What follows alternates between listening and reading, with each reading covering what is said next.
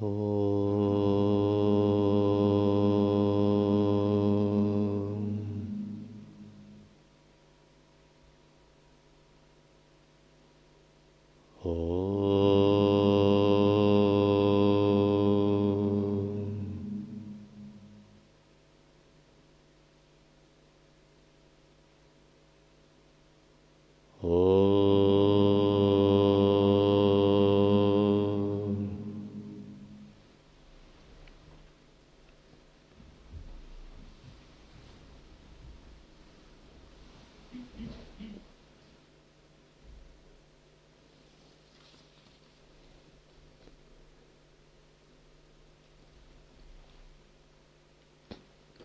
Поскольку мы ведем разговор о Трипура Рахасе,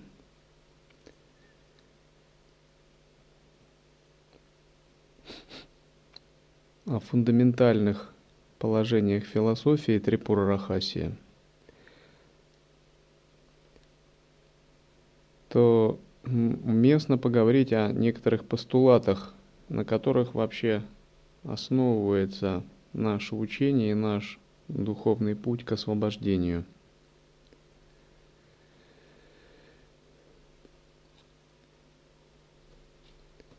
Как вы знаете, кроме того, что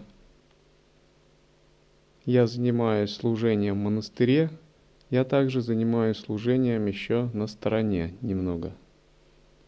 В том смысле, что мои ученики, мы вместе с моими учениками, живущими в миру, разрабатываем трансгуманистическую программу, которая включает в себя Международное трансгуманистическое движение, научно-исследовательский институт энергоинформационных биотехнологий, фонд энергоинформационных биотехнологий, которые созданы конкретно под программу для воплощения программы «Пять шагов». А сама программа «Пять шагов» как бы она содержится в очерке «Эра бессмертных». Ну, кому будет интересно, могут читать копию нашего трансгуманистического сайта со статьями. Другими словами, это духовно-научная структура, основанная на ведической философии. В основе их лежит ведическая философия, то есть это не является какой-то полумирской дхармой. А, ведическая философия как бы дает, подпитывает паранаучную парадигму психофизики, трансперсональной психологии – и затем подтягивает к себе научную, фундаментальную а, доктрину с тем, чтобы воплотить программу, нашу трансгуманистическую программу пяти шагов. Эта программа связана с достижением прежде всего бессмертия, то есть это им программа имморталистская, которая основана на техниках переноса сознания – в общем, это развитие идеи Ашрама Пракрита Ситхи. Это очень глобальная программа воплощения, в которой несет настоящую биотехнологическую революцию во всем мире. То, что эта революция произойдет, я не сомневаюсь. Другой вопрос, произойдет ли она через нашу программу или через какие-то другие. Тем не менее, с, моей, с нашей стороны мы рассматриваем эту программу как очень важную сторону духовной практики. И есть группа учеников, которые весьма намерены серьезно развивать эти программы. Другими словами, впервые, возможно, откроется возможность достичь бессмертия в физическом теле, даже если не удалось стать величайшим святым типа Максимандранатха или Гаракханатха. Более того, возможно, откроется возможность не только достичь бессмертия но даже тем, кто оставил тело, быть воскрешенными. Это не фантастические идеи, они все вполне существуют в традиции ситхов, просто они излагаются более научным языком в нашей трансгуманистической программе.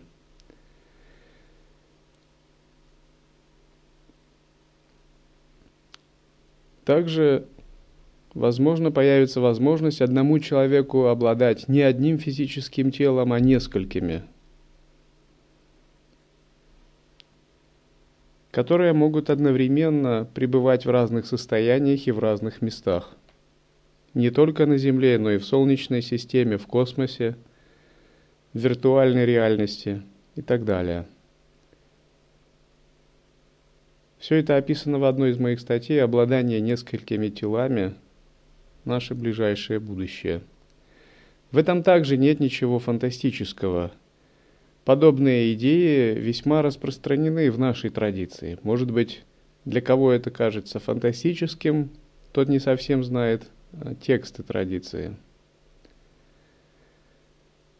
К примеру, обладание многими телами – это конкретная ситха, описанная в Мокшатхарме, беседе э, Юдхиштхиры и с отцом Пхишмой, который разъясняет ему путь Санкья-йогина.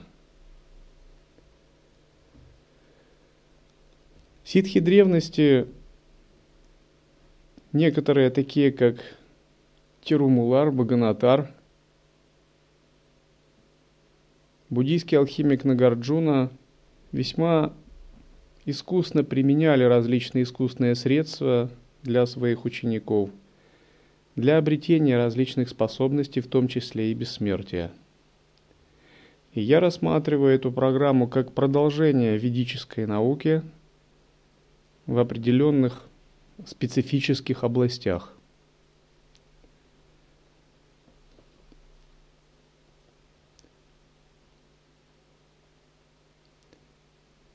И эта программа базируется на основных постулатах, и эти постулаты целиком принадлежат нашему учению. И фактически программа или наш духовный путь освобождения и программа трансгуманистическая программа, которую мы пытаемся воплощать, они идут параллельно. И на чем же основывается эти постулаты. Первый постулат связан с принципом сватантрия, как высшая цель жизни человека. Сватантрия означает свобода. Другими словами, цель нашей духовной практики – это обретение абсолютной свободы, обретение освобождения – свободы в различных направлениях. Мы исходим из того, что человек не свободен, а напротив он закабален, закрепощен, связан, как птица в селках или как зверь в клетке, как раб в темнице. И может быть это необычному человеку непонятно, но для йогина это э, такой фундаментально непреложный факт, с которого начинается духовная практика, признание отсутствия свободы. Признание есть такое размышление в четырех осознанностях. Размышление о пагубность, о пагубностях и страданиях в сансаре. То есть сама сансара, само наличие сансарного измерения является проявлением несвободы – в зависимости от того, к какому классу принадлежат живые существа, они обладают тем или иным уровнем несвободы. В основном эта несвобода связана с тем, что сознание как бы впечатано в пять элементов, в пять татв. Сознание по само по себе является бессмертным, свободным, запредельным по отношению к времени и пространству – но когда оно впечатано в три гуны, пять пран и пять элементов, оно теряет все свое как бы бессмертие, свободу от времени и пространства. Оно теряет свою собственную глубину. И свобода в абсолютном смысле означает свобода от э, некоторых категорий времени, пространства и энергии. Время кала, пространство каша, энергия шакти. Это три фундаментальных ограничения, которые наше сознание испытывает. И когда мы говорим о свободе или не свободе, то мы всегда говорим в этом контексте –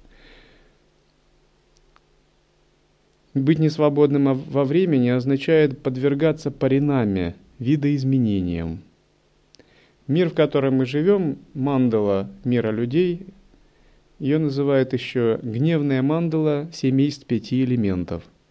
То есть гневная означает, что здесь действуют жесткие энергии. Мандала означает, что все равно это чистый мир. Это мир игры Брахмана. Однако мы в нем находимся с малой силой сознания – эти жесткие энергии являются игрой Абсолюта, но для нас они не являются творческой игрой, а являются закабаляющим, закрепощающим принципом. Поэтому это гневная мандала, которая сознанию обычного человека как бы не под силу ее самоосвободить. Почему гневная мандала пяти семейств? Потому что в этой мандале доминируют пять татв, пять элементов – а сами пять элементов представляют собой разветвленное семейство божеств, творческих энергий. И вся эта мандала представляет собой чит шакти паринаму, то есть игру энергии и сознания. И паринама – это фактор времени, поэтому мы не свободны во времени. Быть несвободным во времени означает, что время идет, а мы от него зависим – к примеру, каждый человек зависит от времени. Если мы попробуем быстро рассмотреть прошлое, то мы увидим, как менялись эпохи, кальпы, культуры, уходили целые цивилизации, и от них не осталось даже следа. Таким же образом, изменение во времени происходит непрерывно, мы его не замечаем. Некоторые люди иногда говорят, что они убивают время – на самом деле правомерно было бы говорить, что время их убивает. Они не могут убить время. К примеру, если человек в этом сомневается, достаточно его спросить, сможешь ли ты встретить 2080 год? Как? Что бы ни думал человек, а время является таким для каждого шокирующим фактором.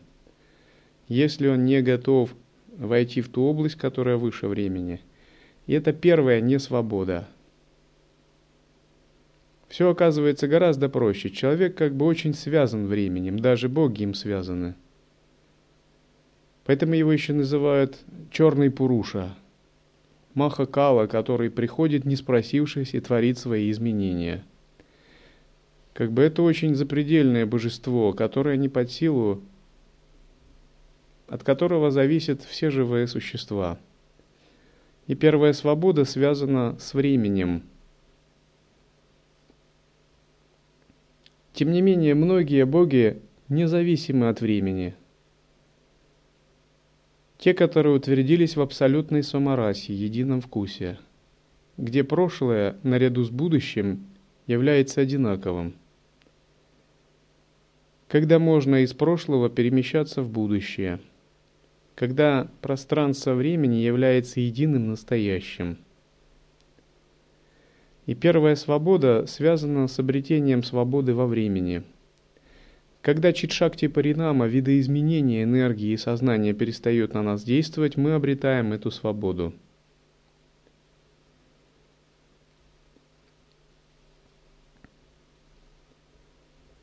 Свобода от времени происходит тогда, когда Живые существа утверждаются в самом тончайшем сознании источники, которое генерирует процесс времени. Когда время начинает останавливаться или управляться силой сознания.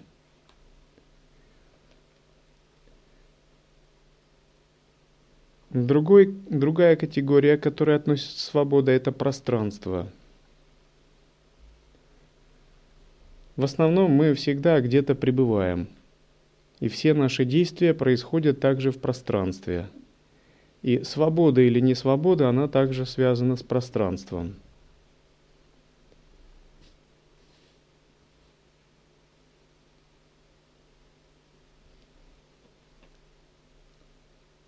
К примеру, боги свободны в выборе пространства. Быть великим богом уровня Брахмы означает иметь столько пространства, сколько хочешь. То есть каждый бог уровня Брахмы творит собственную вселенную. Это означает, что его сознание настолько сильно, что оно как угодно может оперировать элементом пространства. Контролировать элемент пространства – это значит свободно выбирать место проживания. Мир людей, мир богов, мир без форм. Любая звезда, планета, подземный мир нагов – и сколько угодно иметь свободы в элементе пространства.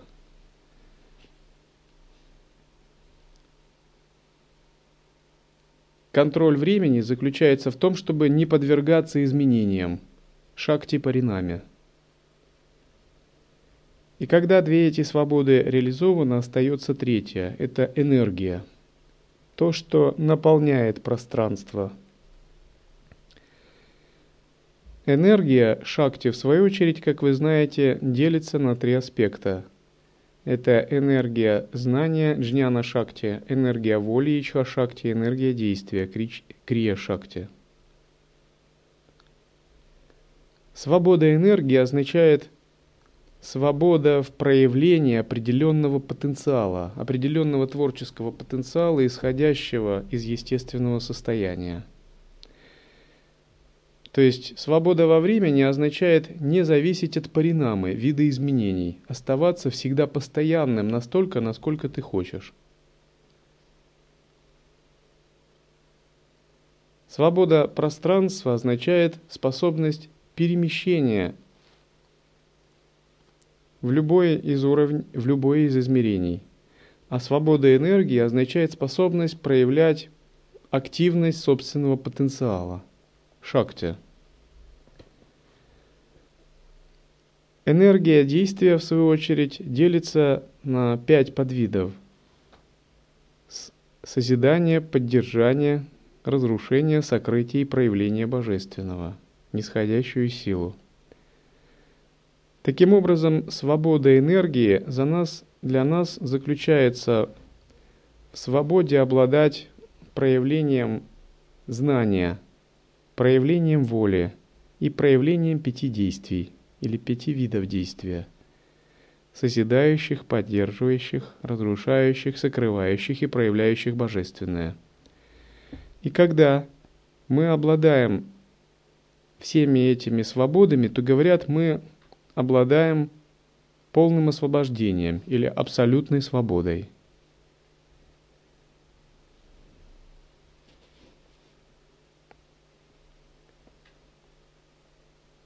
Поэтому принцип сватантрия всегда связан с этими видами свободы.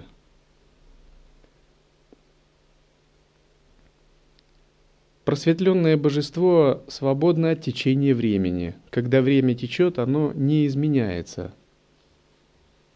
И оно контролирует свою локу, управляя паринамой силой своего сознания. То есть изменения в локе, в мандале божества – диктует не время, а только его собственное сознание, которое не зависит от времени.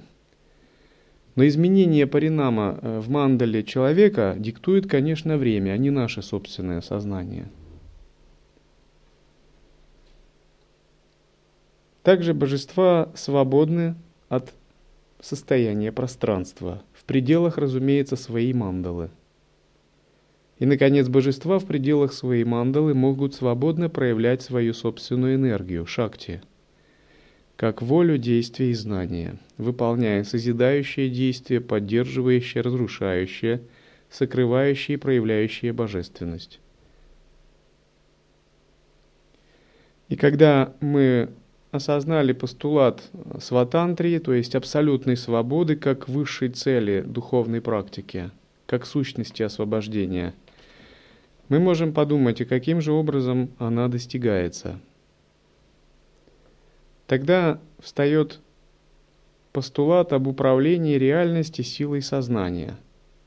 Этот постулат на санскрите называется свечхачара или свачханда. Свачханда означает собственная воля, а свечхачара означает путь собственной воли. К примеру, в Свачанда Тантре есть такое выражение «собственная воля Свачханда есть Господь, Шива, есть Бхайрава». И есть такие слова «йогин, следующий пути свечхачары, наилучший». То есть, что это означает? Это означает, что достичь абсолютной свободы у нас нет другого выхода, как развивать свое осознавание и через него развить собственную ичха-шакти, волю. Йогины традиционно упражняются в развитии силы воли, занимаясь дхараной концентрацией и переходя от дхараны к триаде – сам, к самьяме, то есть Дхарана, Дхьяна, Самадхи. Это называется триада самьяма. Тройственное достижение.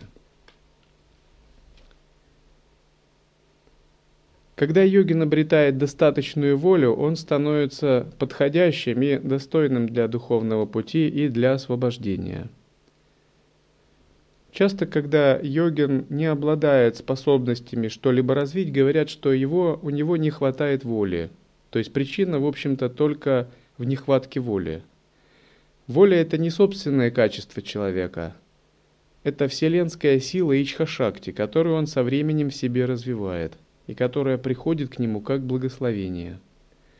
Если у вас чего-то не получается, это просто недостаток воли – и в Мокшадхарме говорится так, что даже если человек находится в страдающем, неосвобожденном состоянии, то он может разорвать сети сансары, как могучий сильный зверь от них освободиться. Или как могучая рыба, которая рвет невод, махая хвостом, плавниками и выплывает на волю, так и йогин, как большой могучий зверь, наделенный большой силой, может достичь освобождения. Но слабые йогины, говорится, не достигают его, не наделенные волей, так же, как слабые звери, попав в капкан, гибнут, или слабые птицы, запутавшись в сетях, не могут освободиться, так и слабые йогины не достигают освобождения, остаются при своих омрачениях и переходят в следующую жизнь, чтобы начать заново битву за освобождение. Особенно в традиции йоги и санки говорится, что путь развития воли наилучший.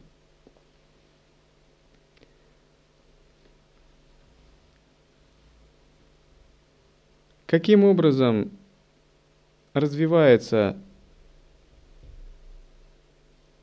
свачханда? Как развивается наша свобода воли по мере духовной практики? Сначала мы обретаем знание. Знание возникает в результате обучения, изучения дхармы, созерцания. Когда открывается интуитивное осознавание, мы обретаем знание. Но раскрытие самого по себе интуитивного осознавания – это еще самое начало – если интуитивное осознавание не обладает активным творческим потенциалом, это означает еще человек не обрел должную волю. Когда мы обретаем знание, у нас появляется свобода выбора. Свобода выбора означает, что хотя бы на уровне собственного сознания мы можем выбирать, мы можем менять свое собственное состояние – если человек не обретает знаний, у него свободы выбора нет. Он не может по своей воле произвольно поменять себе состояние. Ну, к примеру, человеку нагрубили, он впадает в уныние. Спровоцировали на мирское желание, он испытывает мирское желание. То есть он как бы не себе хозяин, и у него нет свободы выбора. Он зависим от внешних ситуаций произошло нечто в разрез с его планами, он начинает огорчаться. Но когда мы обладаем знанием, у нас возникает свобода выбора. То есть, несмотря на то, что происходит вовне, мы можем менять свое сознание произвольно, потому что мы знаем, что наше сознание не зависит от обстоятельств. На этой стадии наше собственное сознание впервые становится как бы такой управляемой биорезонансной средой. Это то, чем мы можем управлять, что мы можем контролировать. Поэтому йогин всегда начинает с того, что он может управлять своим сознанием, обретает способности к самоконтролю. Тот, кто не обладает способностями к самоконтролю, конечно, йогином называться не может.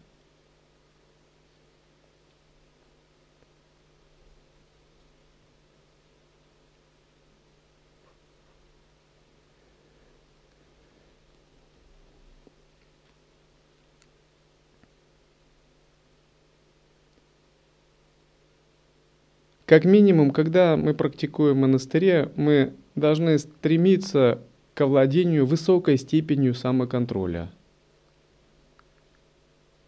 Именно не слабой, а высокой. А если это дается с трудом, то вновь и вновь стараться обрести такую высокую степень самоконтроля – Вера-йогину с целью обретения высокой степени самоконтроля занимались очень радикальными практиками, умерщвлением плоти, к примеру, тапосом, сосредоточением. То есть они боролись за то, чтобы обрести этот самый самоконтроль. Мы в основном пытаемся обрести самоконтроль за счет кундалини-йоги, концентрации и созерцания – Методы разные, но они должны вести к одному и тому же.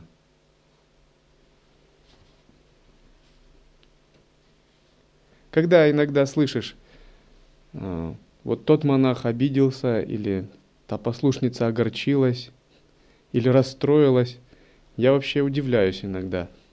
Что это за йогин такой, которого можно расстроить или огорчить? Это невероятно. Разве можно это допускать человеку, который упражняется в самоконтроле? Это значит большие вопросы к такому йогину. А что же ты, как бы, где же твоя тренировка? Ты же профессионал, и ты должен владеть разными видами самоконтроля. Как это тебе, тебя удалось расстроить кому-то? Невероятно. По идее, даже если начнется конец света, ты не должен расстраиваться, а пребывать в состоянии йога-героя. А ты расстраиваешься из-за того, что кто-то твои тапочки одел, или из-за того, что просад э, как-то недолжным образом приготовили, не в состоянии, не с твоими потребностями.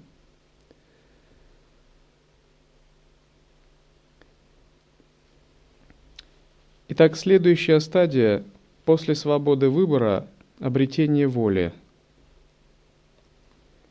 Обретение воли означает, что мы можем прилагать волю к чему-либо, к какому-либо объекту, благодаря собственному сознанию –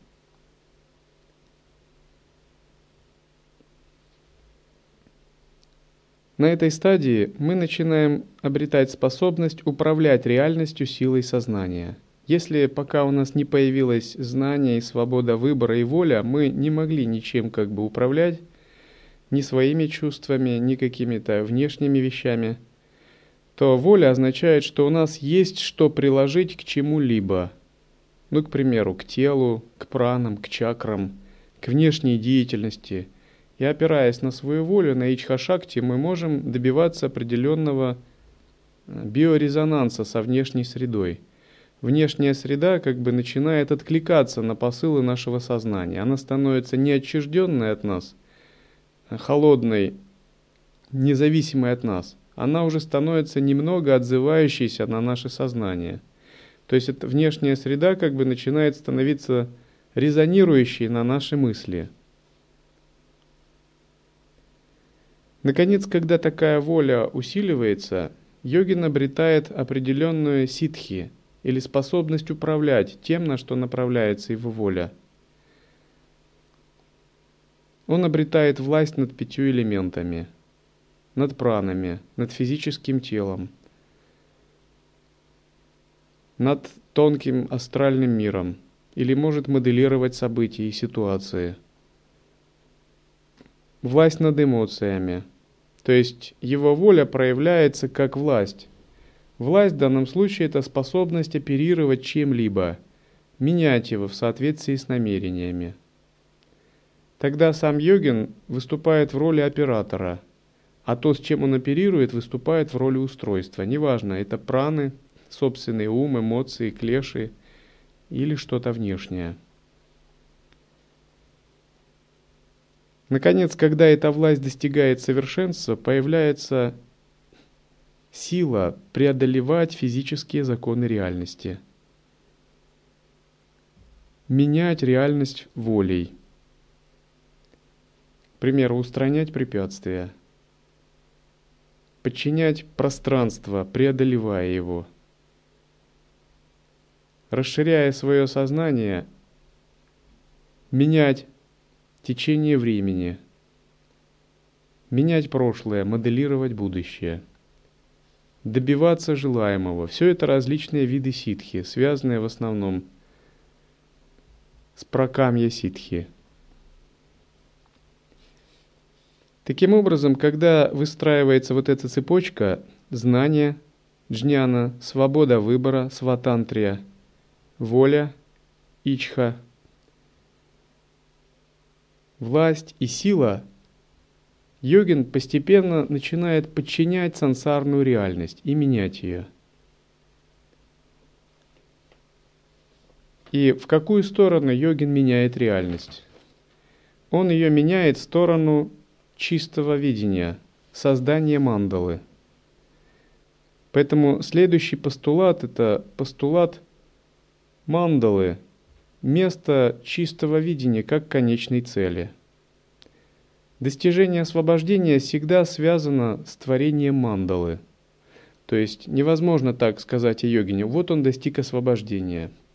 Освобождение не достигается в сансаре, в кармическом нечистом измерении. Освобождение всегда достигается в мандале, в другом измерении, в состоянии мандалы. Поэтому, когда говорят – вот йогин достиг освобождения. Я тогда хочу спросить, а мандала где? Другими словами, без мандалы нет освобождения. Освобождение – это жизнь в другом измерении, в мандале. И чтобы ты мог жить в другом измерении, ты должен эту мандалу как минимум создать. То есть, если вы посмотрите на какого-либо святого ситха, вы увидите радуж, радужные разводы и узоры вокруг его изображения. Это Принцип мандалы, эманирующий излучающейся энергии из его естественного состояния. И даже у каждого ситха как бы есть радужное гало, красивые разводы и прочее. Это символ, который указывает на эманирующую творческую шакти. И все ситхи, они полностью освобождены, они дживанмукты. Почему их называют дживанмукты?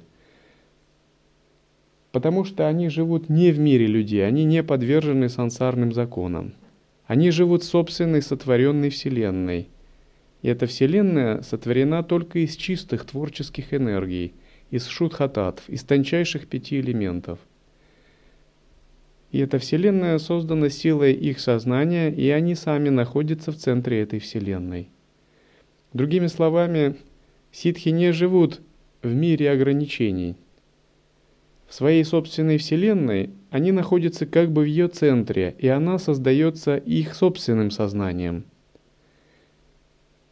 И каждый из них создает такой тоннель реальности, в центре которого он живет как Мандалишвар, то есть центральное божество. И будучи центральным божеством в, своем, в своей локе или мандале, он сам задает параметры времени, пространства, причины, следствий, энергии и прочего. Именно это подразумевается под освобождением. Но что же тогда такое мандала? Мандала – это непрерывно излучающаяся творческая ясность, которая эманируется из чистого осознавания. И когда такая непрерывно излучающаяся творческая ясность достигает большой силы, такая мандала творится, и йогин в нее переходит – Пока такая творческая ясность слабая, она излучается незначительно, то йогин не может создать такую мандалу и, разумеется, перейти в нее не может. Поэтому он продолжает духовную практику. Можно, можно сказать так, что это управляемая биорезонансная вселенная, если говорить современным языком. Можно привести такой пример. В астральном мире, когда вы путешествуете в низших областях, там живые существа живут коллективно, и там есть перенаселенность. И многие духи, живущие в астральном мире, они занимаются иногда теми же делами, что и при жизни. Ну, некоторые выясняют какие-то отношения друг с другом, испытывая привязанности. Некоторые курят, пьют и едят. Так же, как они делали это в мирской жизни, только на астральном уровне.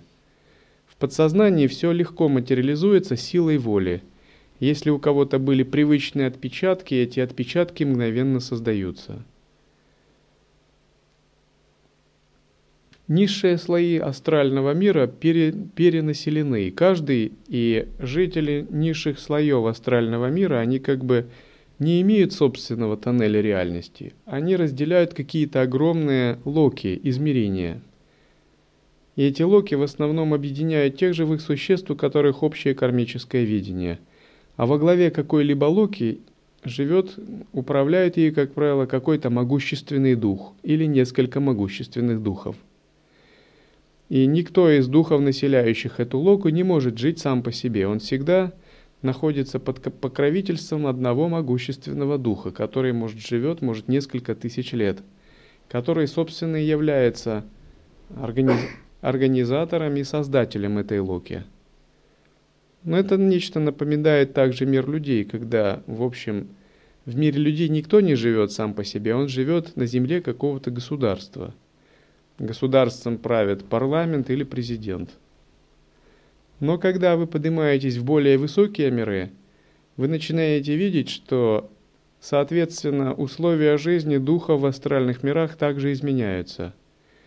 В более высоких мирах есть состояние чистых земель, или благоприятных миров, где перенаселенность отсутствует, и каждый может проявлять свою творческую силу. Некоторые в своем подсознании создают э, красивые дома, дворцы и замки, в которых они живут, занимаясь творчеством. Некоторые духи живут в астральных городах наподобие человеческих, и там также есть разделение на веры – Некоторые занимают коллективным психотворчеством. В некоторых городах также есть учебные астральные заведения, которые духи посещают долгое время. У них также есть свои духовные учителя, которые передают им определенную мудрость. В некоторых городах есть также продолжение различных э, вер, религий, философий, посещение храмов и богослужения. Во многих Э, духовных областях духи как бы объединяются в нечто наподобие коммун или организаций. Им также выделяются разные виды служения, и они находятся под покровительством каких-либо старших духов, которые значительно более облы, опытные, которые обладают магическими силами. Это действительно так, если вы имеете богатый опыт астральных путешествий. Некоторые духи знают причины своей жизни в мире людей, причины своей смерти, и знают, что им предстоит переродиться через некоторое время. Перед перерождением они со старшими духами обсуждают место, обстоятельства своего перерождения и то, как они должны скорректировать свою карму, чтобы получить определенные уроки на Земле. Некоторые духи по совету старших духов выбирают определенные лона, наблюдая за родителями – наблюдая подходящий момент и подходящую пару с тем, чтобы воплотиться. Некоторые духи наказываются за неправильное поведение. Так же, как в мире людей наказываются преступники, также некоторые духи наказываются определенным разрядом пешачей, изгнанием из сообщества более высоких духов, недопущением в их общество – вывод за астральную границу. Все это существует в астральном мире. Некоторые духи живут в очень возвышенных тонких областях, священных странах. В этих священных странах также есть реки, деревья, озера и прочее, так же, как в мире людей, горы. Потому что человеческое подсознание, оно остается человеческим даже после смерти. И оно продолжает создавать определенные области. И эти области, они также близки человеческим. Некоторые озера на Земле имеют проекцию в мире духов. И когда возвышенные духи заряжают их тонкой праной, то озера на земле становятся исцеляющими, святыми источниками или благословляющими. Но если вы поднимаетесь еще выше, то вы можете обнаружить, что в более высоких мирах духи не живут сообществами. Это уже не духи, а боги. И чем выше дух живет в тонком мире, чем выше его уровень осознанности и статус, тем как бы больше возможностей имеет его сознание. И более высокие духи могут творить собственным сознанием уже собственную реальность, которой управляют только они. К примеру, вы можете попасть в целую область подсознания, в которой будут различные предметы, дома или дворцы – и она может принадлежать только одному человеку, одному существу, которое, к примеру, было человеком, йогином достигших высот. Это уже будет мандалой или тоннелем реальности этого духа. И чем выше вы поднимаетесь в астральном мире, тем вы видите, что уровень сознания такого живого существа проявляется вовне как энергия, как мандала – которую он создает в тонких мирах. И он пребывает внутри этой мандалы как мандалишвара, ее владыка, ее творец или повелитель. И если это сознание не очень высокого духа, то это будет сансарная мандала. То есть красивый мир, основанный на удовлетворении мирских желаний. Если же это будет святой, эта мандала будет представлять собой полностью чистый мир. Она будет содержать только чистые звуки, священные изображения, священные предметы. И будет именно в точности примерно такой, как мы говорим, где все живые существа, божества, все звуки подобны мантрам –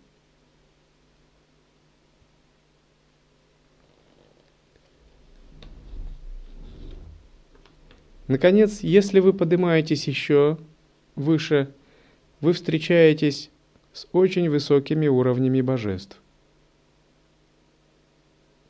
И каждое божество представляет собой определенную мандалу, вселенную, в центре которой находится это божество. И в пределах этой мандалы, которую творит это божество, оно является полностью от нее свободным поскольку эта мандала создается силой его собственного сознания.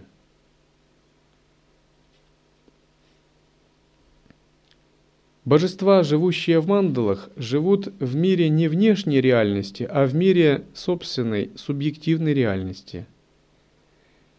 И там нет разницы между субъектом и объектом.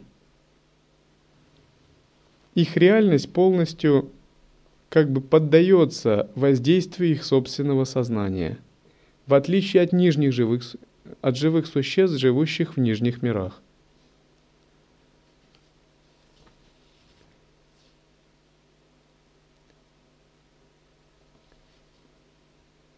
Наконец, если мы поднимаемся к еще более высоким состояниям, то мы встретимся с божествами, связанными с фундаментальными основами нашего мира. К примеру, божества, управляющие пятью элементами. Божества, управляющие тремя гунами. Божества, связанные с творением нашей физической Вселенной. Это божества первоосновы, которые как бы держат ключи к управлению реальности нашей Вселенной и другими мирами – Для них мандалой является весь наш мир, включая физическую вселенную, астральный мир и мир без формы. То есть сила их сознания такова, что наш грубый физический мир для них является мандалой, управляемой реальностью. Не только астральный мир, но мир также наделенный грубыми элементами, татвами. Это уровень Бога Брахмы, Творца нашей Вселенной. Разумеется, и за пределами уровней Бога Брахмы также существуют еще более непостижимые мандалы и еще более непостижимые слои сознания.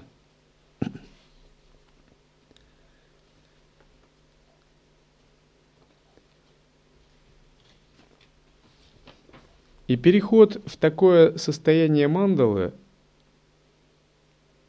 является конечной целью, означающей освобождение живого существа.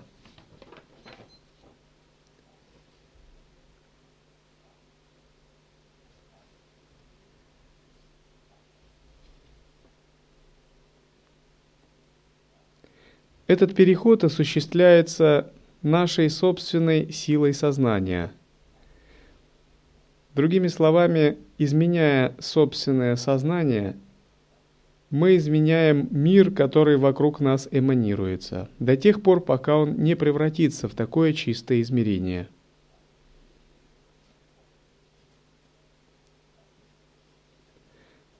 Если понимаешь эти главные постулаты, духовный путь ну, становится как бы ясным.